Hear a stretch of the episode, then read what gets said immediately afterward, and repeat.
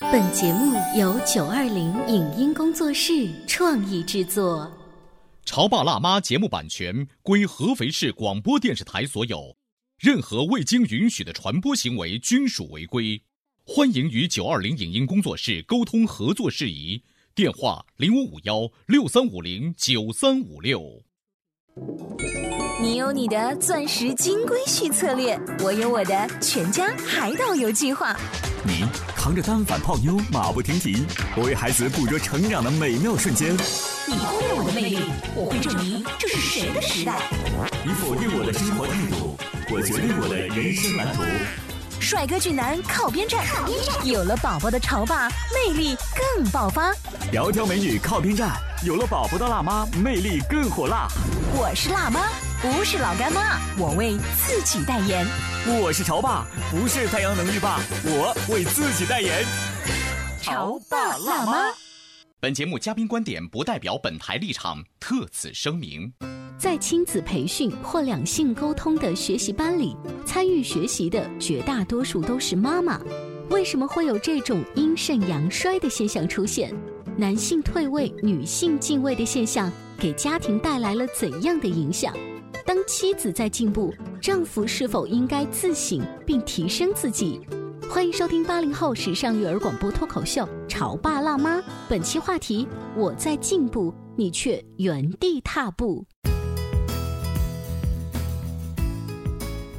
欢迎收听八零后时尚育儿广播脱口秀《潮爸辣妈》，各位好，我是灵儿大。家好，我是小欧。今天直播间为大家请来了非暴力沟通的资深践行者杨虎老师，欢迎您。欢迎黄老师。两位主持人好，听众朋友大家好。杨老师啊，他做非暴力沟通的一些咨询和课程，只是你众多工作的一小部分。嗯，其实我的工作也不算多，主要就 是上课。上课，嗯所以你是一位老师，但是教的不是语数外，啊而是更多的一些非暴力沟通的技巧，还有一些什么样的内容？还有比如说企业管理方面的，嗯其实我本职的工作是做企业管理，主要讲两方面，一个是关于企业营销，一个是关于领导力。嗯啊、所以呢，比如说营销它主要是讲事儿的，嗯领导力它有事儿和人，基于人来完成事儿。非暴力沟通的话，当你和人相处的好了之后，嗯你自然企业管理做的也不会太差。对呀、因为不管你在企业当中做什么样的角色，你总是要跟人去接触的嘛。嗯，但是我自己做非暴力沟通的话，更多是倾向于在生活当中的去应用，因为我觉得在生活当中，首先用的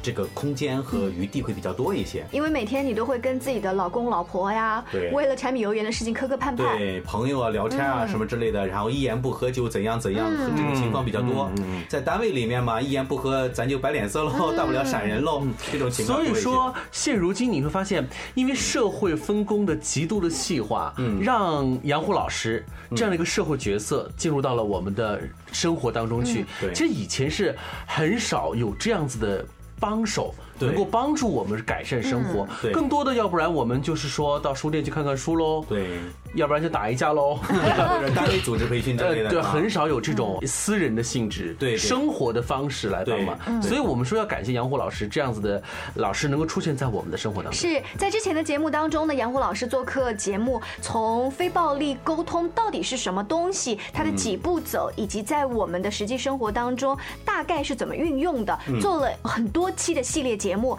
那今天我们继续请杨虎老师来到直播间，是想就一些他生活当中观察到的具体的案例，可能在用非暴力沟通的一些技巧啊，嗯，往上面去添砖加瓦，啊把，它或嗯修者说补一看下。看，呃就用非暴力沟通的这个角度来分析一下，嗯或者说来思考一下一些社会现象吧，可能这是样。，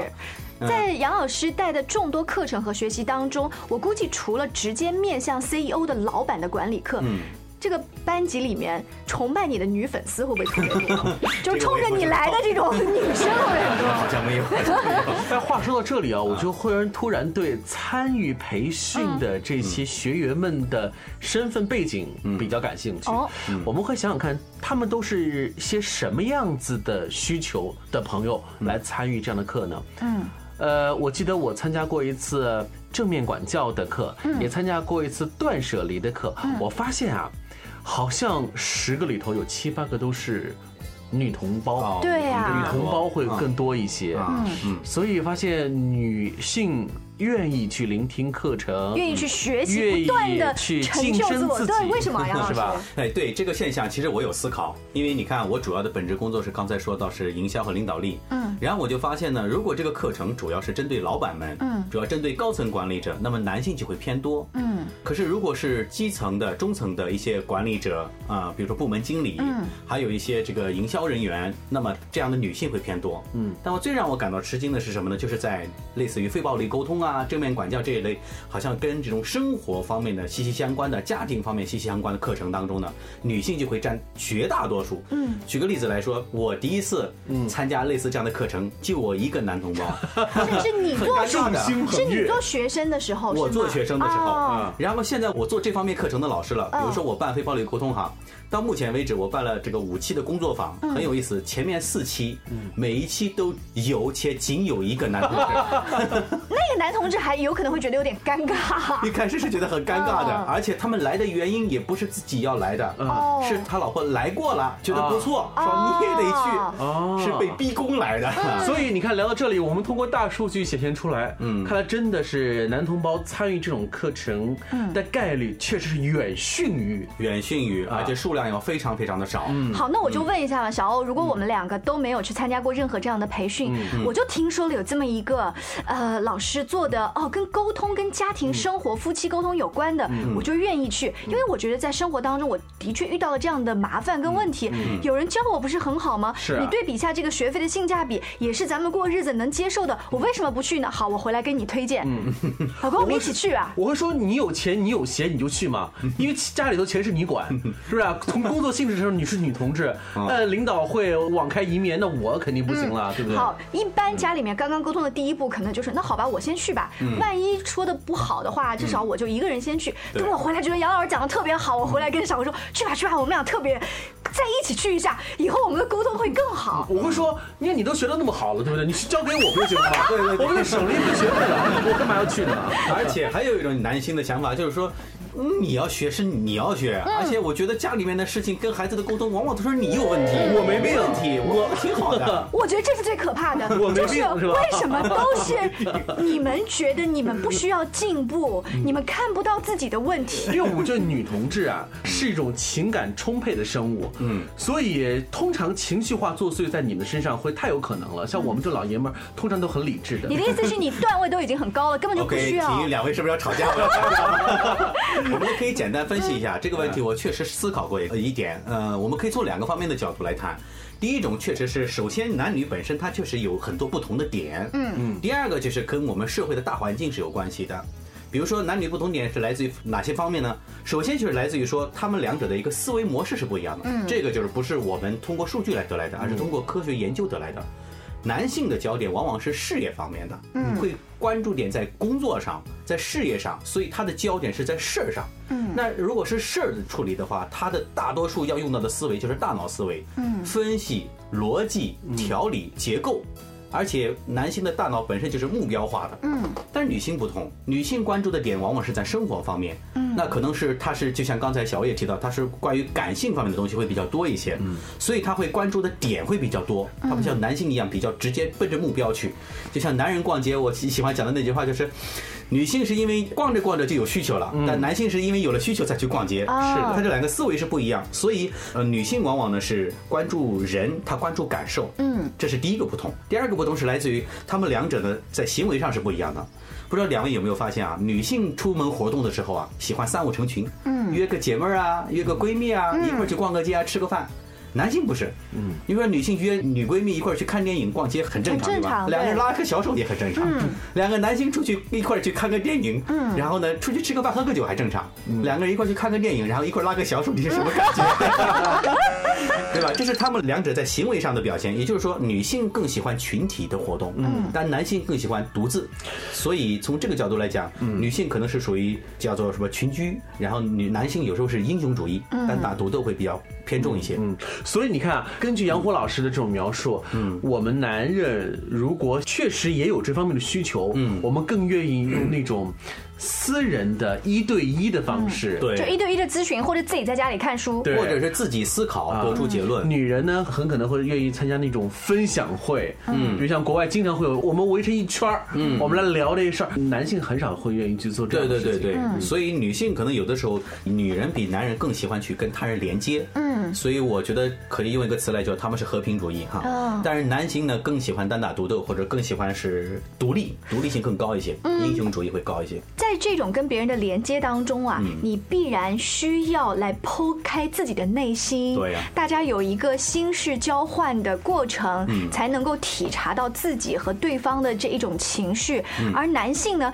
经常内心都有一堵墙，就觉嗯得。我跟你很熟吗？我干嘛要告诉你这些陈芝麻烂谷子的事情？嗯对为什么要把自己的心房就是打开？我明明知道我现在很不爽，为了这个点，嗯我从童年的一个阴影，我但是我就不愿意告诉你。嗯，所以他可能内心就有一种抵触。所以这个就讲到我们刚才说到的第二个原因了，就是社会文化的影响。嗯，好像在我们整个社会的这种大环境的这种影响之下，我们似乎觉得，比如说心灵成长啊，然后家里孩子呀、这类事情比较婆婆妈妈，本来就是女人管的事情，因为中国的传统文化就是男主外女主内嘛。嗯，凡是牵涉到孩子的啊，然后牵涉到各方面的这个家里的事情啊，生活上的事情，都应该是以女人为主。嗯所以喽，你看你说了啊，那你女性，那你作为老婆，作为呃孩子他妈，你想去关注这个方面，那是应该的嗯呀，本来就是你应该去处理的呀。而且这种婆婆妈妈的事情，你让我们男人去讲，我们怎么讲得出口 啊？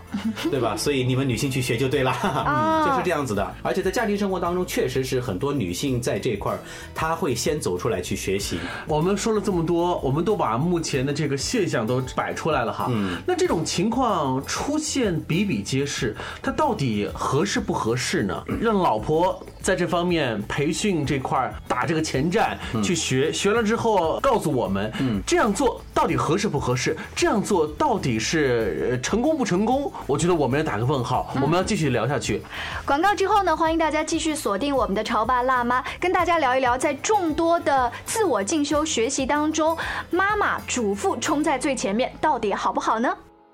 您正在收听到的是故事广播《潮爸辣妈》。 《潮爸辣妈》播出时间：FM 九八点八，合肥故事广播，周一至周五每天十四点首播，二十一点重播。网络收听，请下载荔枝 FM、蜻蜓 FM、阿基米德、喜马拉雅、中国广播以及苹果 Podcasts，搜索“潮爸辣妈”订阅收听。微信公众号请搜索“潮爸辣妈俱乐部”，参与节目互动哦。潮爸到，辣妈到，准爸到，育儿专家，请。中国内地首档八零后时尚育儿广播脱口秀，陪你一起吐槽养育熊孩子的酸甜苦辣，陪你一起追忆自己曾经的小世界。潮爸辣妈。本节目嘉宾观点不代表本台立场，特此声明。在亲子培训或两性沟通的学习班里，参与学习的绝大多数都是妈妈。为什么会有这种阴盛阳衰的现象出现？男性退位、女性进位的现象，给家庭带来了怎样的影响？当妻子在进步，丈夫是否应该自省并提升自己？欢迎收听八零后时尚育儿广播脱口秀《潮爸辣妈》，本期话题：我在进步，你却原地踏步。欢迎大家继续回来，这里是潮爸辣妈，小欧跟灵儿今天请来了非暴力沟通的资深践行者杨虎老师，欢迎您。主持人好，听众朋友大家好。杨虎老师呢，作为专业的做商业领导力方面咨询的老师，嗯只是在后期自己的生活观察当中，发现非暴力沟通其实不仅有利于自己的生活，对也有利于补充你本来的嗯商业领导力方面的对对培是训。这样的是这样所以你现在的工作坊其实越来越多面对的是普通的一些家庭里面的爸爸妈妈，帮他们去解决嗯跟孩子的沟通、跟两性之间的沟通。对，但是其实现在也在呃我原来的课程体系当中去呃渗入一些非暴力沟通的这种概念，因为我觉得，呃，现在的企业的环境也是如此。过去的企业可能是等级，然后呢职位，然后这种高压的，但是现在很多新生代员工越来越不吃这一套，嗯，所以现在的管理者，尤其是领导者，提出一个新的挑战，就是如何用更加呃人性化的。真正的人性化的这种沟通模式、互动模式来跟这一代人去沟通，我觉得这个特别重要，非暴力沟通能够起到作用。那当一个妈妈去上了类似的课程回来之后啊，嗯内心会有一个矛盾，一呢是好希望自己的老公也去哦，嗯就算你短期不去的 话，我有一点想慢慢的去影响你、软化你，对不对？嗯可是我忽然发现你好 low 啊，这种感觉就是晚上睡觉前你要做一些卫生习惯方面的事情。嗯，就比如说你在晚上睡觉之前，你要洗洗弄弄。嗯，你说老婆，你去洗澡。好，你洗干净了，嗯，你洗就行了，我就不用洗了，我还那么脏，我还那么臭，俩人睡在一块儿，这这卫生问题还是没有解决啊。你把这卫生问题变成一个在这个精神层面的这个交流也是一样的。啊对你提升了，如果我没有提升，其实好像也不太合适哦。啊，对，所以在家庭当中一定会有影响的。但是刚才灵儿讲的两个这个问题呢，确实会给双方之间的关系进一步造成了影响是。不是一个恶化？如果对说我们都是没有文化的嗯人，那大家都不识字就算 了，可怕就是我识字了，我读另外一了个人很多跟不世上界了名哈著，对呀、对，所以我们在非暴力沟通的工作坊当中，结束都会跟大家讲两句话，两句忠告吧，提醒。嗯，第一，凡是学过这类的课程呢，我们会发现呢，我们对身边的人的期待值变高。嗯，就是你看我都已经这样了，为什么你不是啊这样的呢？是的，嗯第二个就是什么呢？就是别人看待我们的期待值也会变高。嗯，然后另外一半就会说：“你看你都学过了，你怎么还这样呢？”对吧？所以，所以你会发现，如果一个人来上的话，嗯好像问题非但没有解决，嗯有可能还会把这个问题变得向更深层次的方向发展。啊对哈，这个是完全有可能的。但里面根本的原因是什么？根本原因是因为我们只学了那里面的招式，而没有学里面本质的精神。嗯，刚才说到学正面管教也好，我们学非暴力沟通也好，学正面管教的原因是什么？是想搞定孩子。对学非暴力沟通的原因是什么？是想搞定老公、搞定孩子，是吧？那种感觉就好像 是，因为我手上没有武器，啊我好像到了一个卖武器给我啊， 买买了一把剑和对刀啊回来以后，我就回来想就给对你刀光 剑影对了。嗯然后呢，就会发现我们本来学这些的目的都是为了避免战争，或者说消除战争的，结果发现那个战火愈演愈烈。嗯是所以我们学这些的目的是什么？其实一方面我们在非暴力沟通工作坊当中也强强调，它的核心目的是为了加强人和人之间的连接，嗯而不是为了试图去改变对方。曾经啊，梦想仗剑走天 涯，走到大马路上发现就你一个人带了一把剑，所有人都都不玩刀不玩枪，就你觉得很郁闷。嗯我我跟谁我跟谁去互动一下呢？那种独孤求败的感觉。对对对，所以在这个过程里面，我们学习的目的就是去促进人和人的连接，然后首先我们自己用就好了。嗯，但是呢，确实刚才两位也提到了说，是不是两个人学习会更好呢？嗯，这是个客观事实。如果两个人都学，大家都有这种意识，确实会更好一些。 那我们就来问问杨老师的曾经的众多学生当中，肯定也是有夫妻二人，有嗯不管是同时来还是先后来，他们最后给你的回馈是怎么样的？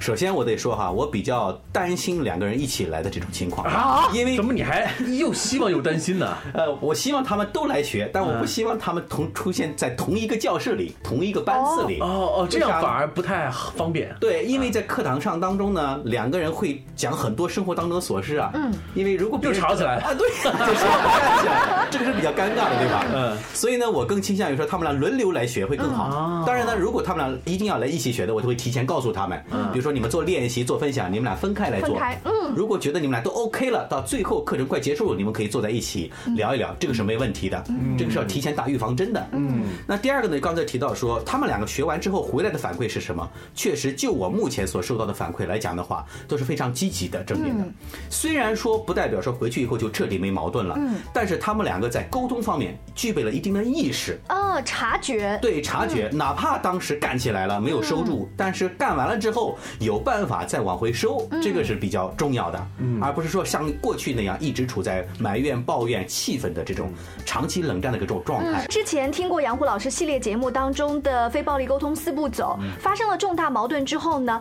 第二天或第三天，夫妻之间可以把这件事情再拿出来复盘。嗯老公，我发现昨天你很生气，呃怎么怎么怎么样，嗯这个让我心情很沮丧。呃，其实我当时的需求是想让你过来劝劝我、抱抱我，嗯呃但是你一下掉头就走了。当我们在回忆这件事情的时候，因为我嗯有非暴力沟通的经验嘛，我就想跟你来好好沟通。可是老公可能摆出一副。臭我就脸 会说，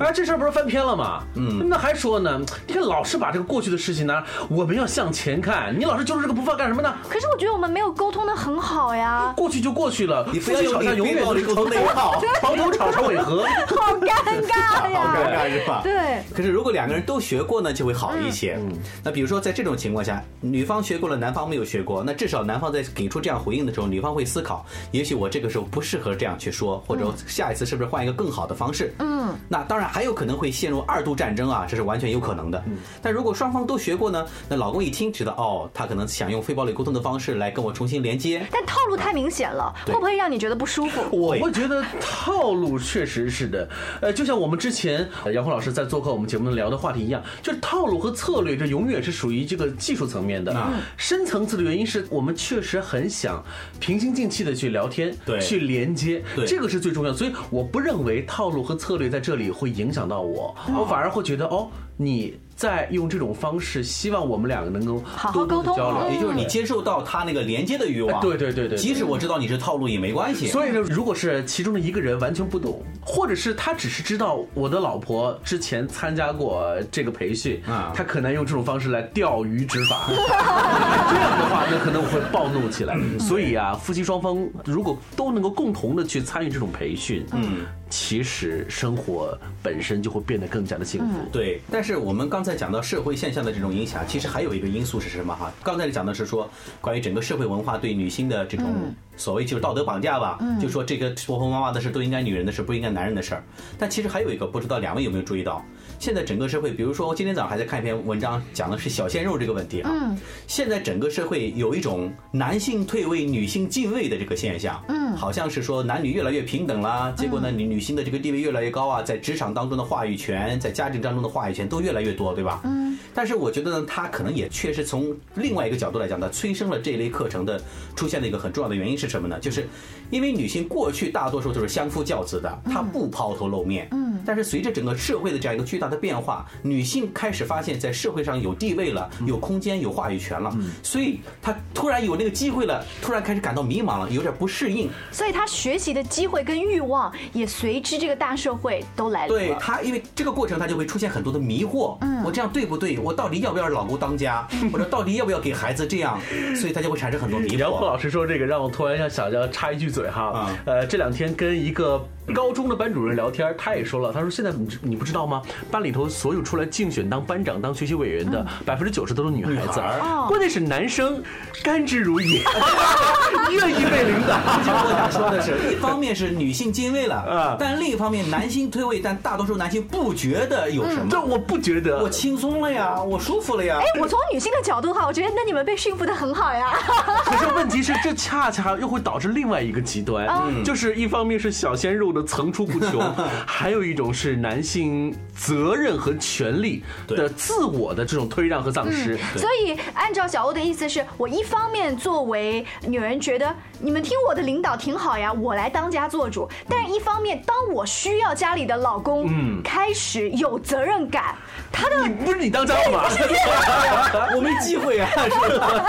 长期没有被训练出来。啊对，就是男人的这种担当性就会越来越少，责任感就会越来越弱所。以杨华老师，你这几年一直在做这方面培训，这方面你可以看得很透彻。嗯所以在我们节目当中，我们还是想要做一个呼吁哈，嗯就是上不上正面管教，上不上非暴力沟通不重要啊重要的是我们对于家庭的关心绝对不能够一边倒啊就是说，呃，对于家庭的关心和呃责任的扛起，我觉得肯定要共同的去嗯对去对，去因做为。这确实是两个人的事儿，而不是哪一个人的事儿，不管是男人还是女人。嗯，尤其是当你的妻子已经有这样的觉嗯察，她去参加这样的沟通工作坊或者是学习班的时候，她一定是发现已经有问题，对嗯或者是想防患于未然。当她有这一个觉察的时候，你还把她当做一个莫名其妙、你没事儿找事儿这样的态度来抨击她、来否认她的话，那自然关系就不会越走越好。嗯对对是这样的。就是当女性有这种自省的意识的时候，这时候男性也应该提高一下自己的注意力了。对，所以在这个过程当中，好处是在于什么呢？确实有一部分人他终于可以，尤其是以女性为代表哈，他会走出来去学习。